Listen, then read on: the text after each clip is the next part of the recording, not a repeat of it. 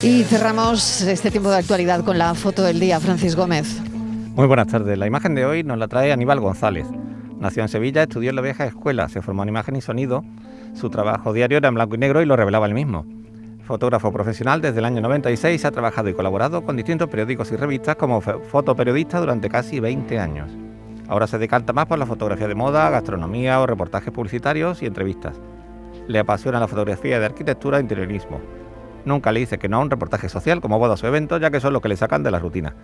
Aún conserva su primera cámara, una Minolta del año 75 que funciona a pesar de tener más años que él.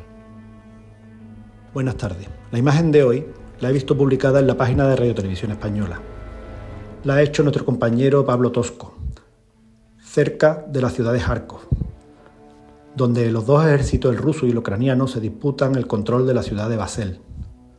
En la imagen se ve una soldado andando sobre los restos de un convoy ruso, calcinado, que contrasta con unas nubes negras en el cielo.